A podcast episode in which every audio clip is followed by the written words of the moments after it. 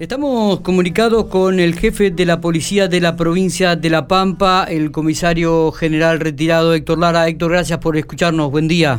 Ahí estamos. ¿Me está escuchando? Sí, sí. Yo te escucho. Bien, bueno, ¿qué tal? ¿Cómo le va? ¿Cómo andamos?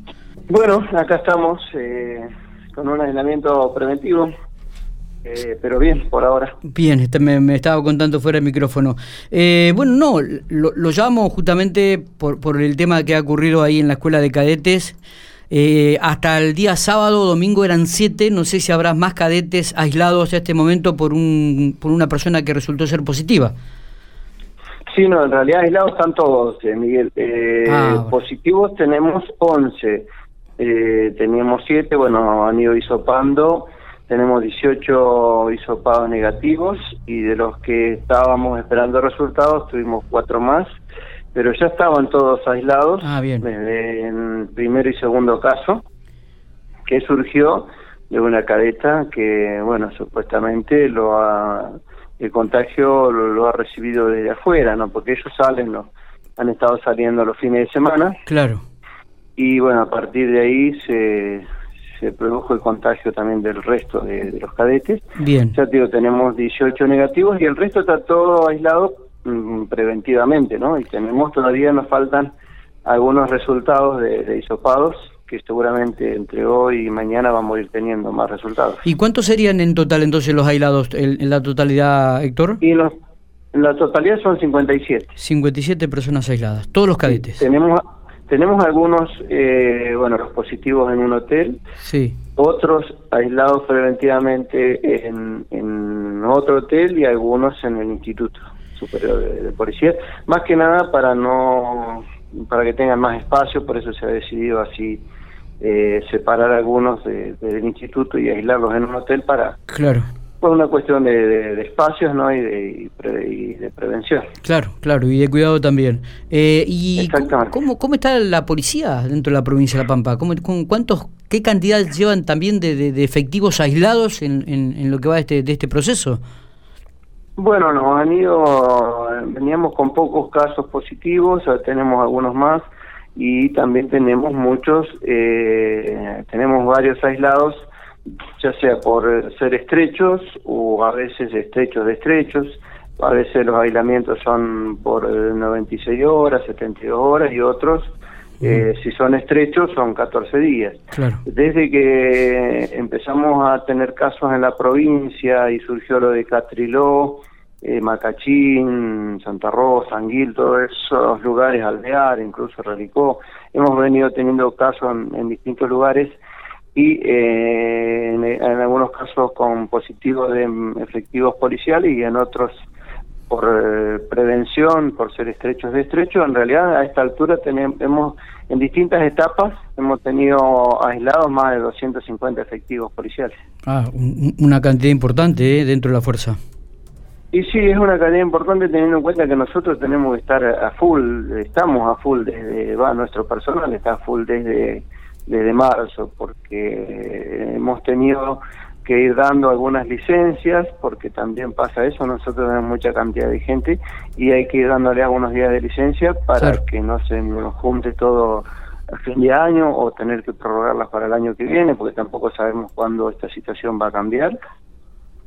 Entonces, eh, y además a eso se le suma que nosotros también tenemos personal, eh, tanto en actividad como los retirados y convocados, eh, con enfermedades preexistentes que están con la licencia COVID, es decir, que también nos ha reducido, sobre todo en la cantidad de personal convocado eh, que, está que, estaba trabajando y que nos da una mano muy importante. Eh, muchos de ellos están con licencia COVID y algunos en actividad que también al tener algunas enfermedades preexistentes o en el caso de las mujeres por embarazos eh, también están con licencia de COVID. Entonces ahí se reduce un poco ya el, personal. Y a eso hay que sumarle por ahí los, aislamientos, ya sea por caso positivo, que no son tantos, pero eh, ese caso positivo nos obliga a, aislar a varios efectivos más de, algunas de las dependencias, ¿no? que eso es lo que nos ocurre ahora también. Eh, esto también de alguna manera eh, se puede relacionar con la apertura y la convocatoria a la carrera de, de su oficial dentro de la policía, abrir un poco más el número de cupos. Y bueno, nosotros eh, por ahí no, nos, alguien nos preguntaba, y bueno, por qué estaban los cadetes este, cursando. En realidad ellos eh, no habíamos tenido problemas hasta, hasta ahora, ellos venían cursando porque están este, en el instituto. Y nosotros necesitamos que, que la carrera siga, que la, capacitación siga, porque la capacitación es integral, en el caso de los cadetes son tres años, no se, digamos, eso no pueden repetir, no pueden hacer todo vía Zoom porque hay una preparación física, hay una preparación del uso del arma, hay una preparación de técnicas de reducción de personas, hay este, una capacitación que tiene que hacerla sí o sí, eh, presencial, que decía que son esas, eh, las prácticas de tiro, bueno, entonces, y, además la cadena de, capacitación nuestra la necesitamos sí o sí, porque nosotros no es que vos decís en salud, vos necesitas un médico y lo contratás mm, de hoy para mañana. Eh, en policía no se puede contratar a una persona y ponerle un uniforme y decir, bueno, ahora a partir de hoy sos policía. en, el caso de los agentes, en el caso de los agentes nos lleva un año la capacitación. Y en el caso de los oficiales son tres años, dos que son internados, que bueno, ahora veremos cómo lo vamos a ir llevando, pero necesitamos seguir capacitando porque además son reemplazos de otra gente que se va retirando eh, todos los años tenemos el retiro de, tanto de suboficiales como de oficiales y eso hay que ir cubriéndolo. Claro. Ahora también tenemos la incorporación que ya están incorporados eh, más de 80 nuevos agentes que los vamos capacitando para poder eh, tenerlos el año que viene y por supuesto ir reemplazando al grupo que se va mm, que se va retirando. Es más, tenemos un grupo de agentes que se recibió en julio que ya viene cubriéndonos y, y, como práctica profesionalizante lo hemos tenido en los puestos camineros, los tenemos al día de hoy y no le podemos dar destino fijo porque los tenemos reforzando precisamente toda la línea de puestos camineros en la provincia. Y esos agentes, bueno, vienen con mucho tiempo ya en, esos lugares eh, y bueno, esta nueva incorporación lo que va, lo que nos permitiría es este, una vez capacitados hasta fin de año poder ahí ir reemplazándolos, ¿no? Porque el desgaste si no es, muy importante. Eh, eh, la verdad que nos complica un poco todo también esta situación, pero bueno, así como nos complica la vida a las personas, a nosotros que tenemos que estar permanentemente eh, mucho más, ¿no? Totalmente. Cambiando un poquitito de tema, el día sábado ocurrió, en la madrugada del domingo, un hecho grave eh, en Intendente Alvear, este, Héctor, ¿tiene alguna información al respecto? ¿Le dispararon a los efectivos policiales? ¿Hubo una persecución? ¿Trataron de detenerlos? Sí, sí, exactamente. Bueno, no, eh, hubo, en realidad está dividido en, un poco en, dos partes. La primera parte fue una llamada eh, en un lugar, hay una zona a las afueras del, Intendente Alvear, que había una gresca y disparos de armas de fuego eh, se constituye el personal policial y eh, se encuentra con dos personas, el dueño de la vivienda y otra persona que había sido golpeada. Esa persona, bueno, radica la denuncia y eh, acusa a dos personas más que habían estado en ese lugar. Eh, esas personas ya no, cuando el personal fue, ya no estaban.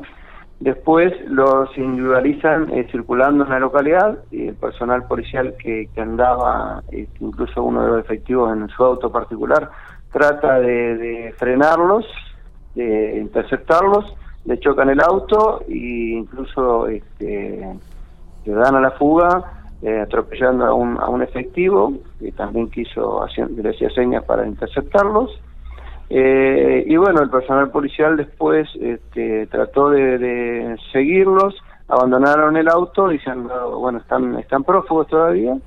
Hay tres eh, detenidos, me dijeron, ¿eh? Bueno, entonces lo han, Hay tres personas detenidas y habría solamente uno que estaría prófugo. Serían cuatro personas identificadas. claro, bueno, de los identificados uno es el dueño de la casa. Claro. Eh, la otra persona que puede estar demorada es el, el que recibió también golpes porque bueno, hay que ver, dilucidar cuál bien fue la discusión o la problemática. Se hizo allanamiento en el lugar, también se encontraron este, plantines de, marihuana y, bueno, se está actuando con, con el fiscal este, de turno, que de General Pico. Eh, eso la, sería la actuación de, parte de policía y bueno, tratando de, esclarecer cómo surgió toda la, situación. Eh, se encontró un arma de fuego, también.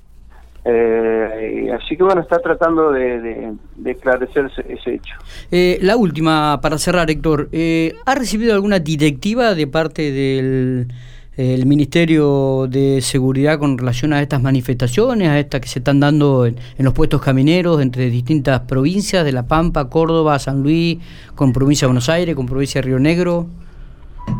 Bueno, no, lo que nosotros hemos hecho por ahora es eh, acá tener tener fotos, tener este, hay filmaciones, también identificado más o menos la, la gente que ha concurrido, no no se ha hecho y la, después las, medidas preventivas de, tratar de que por supuesto de que no ingresen a la provincia sin los correspondientes permisos, pero bueno, las reuniones, se han dado las reuniones en esos lugares y la gente tanto al lado de La Pampa como al lado de Córdoba, eh, no es que han pasado de un lugar para el otro sino que han estado reunidos ahí y se han vuelto a sus lugares de origen. Donde más gente se ha juntado es en Ralicó, porque después eh, en, la, zona de Anchorena han sido más la gente del lado de la provincia de Buenos Aires que de la nuestra, muy poquito de, la gente de La Pampa. Eh, en Catriló también la mayoría de la provincia de Buenos Aires, lo mismo en Jacinto Arauz. Y bueno, donde más gente se ha juntado de ambos lados es en, en Ralicó. Pero bueno, esa es toda la, directiva más que nada de, prevención, ¿no? Está. Héctor, le agradecemos estos minutos que ha tenido, ¿eh? No sé si tiene algo más para remarcar o para comunicar. Sí, te, te, voy a pedir un segundo para resaltar, el, como siempre lo hago, el, gran esfuerzo, el trabajo y que siempre le seguimos pidiendo un poquito más a todo nuestro personal policial, tanto mujeres como hombres, que, que desde marzo vienen sin, sin descanso casi como te decía hoy y la verdad que el, esfuerzo de ellos es muy importante en este en este trabajo y creo que también tiene que ver y así ha sido reconocido con por ahí con la, con la situación sanitaria de la provincia que bueno ahora se ha complicado un poco pero el esfuerzo de, hombres y mujeres de, nuestra institución ha sido muy importante y lo quiero siempre resaltar. Muchísimas gracias por estos minutos no, gracias vos, Muy bien. Héctor Lara, el jefe de la Policía de la Provincia de La Pampa, hablando por Infopico Radio, hablando por la redacción.